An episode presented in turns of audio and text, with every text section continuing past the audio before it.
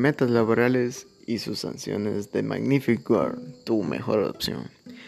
Las metas de la empresa significan que están plasmadas como inspiración a cumplir cada tarea y servicio que se requiera. Estas son las metas.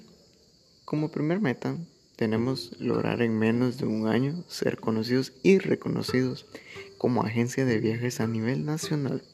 Segunda meta, participar en proyectos enfocados a la preservación de flora y fauna en nuestro planeta.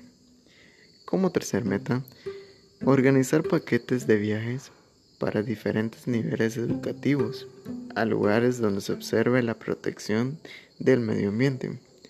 Cuarta meta, ofrecer paquetes de viajes ejecutivos facilitando a las empresas la organización de sus viajes de negocios. Como quinta meta, las promociones ofrecidas de paquetes educativos y ejecutivos logran aumentar en un 2% cada mes las ganancias. Se les dará a conocer las sanciones que la empresa emplea. Primera sanción. El registro laboral será diario y tendrá que incluir tanto la hora de entrada como la de salida.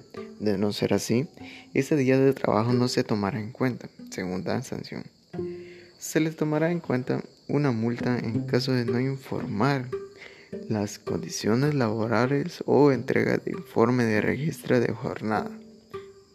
Tercer sanción. Irregularidades en los horarios pactados o las horas extras no computadas serán sancionadas con una multa. Última sanción. Las faltas de presencia laboral sin realizar un permiso que redacte los motivos de ausencia serán sancionados.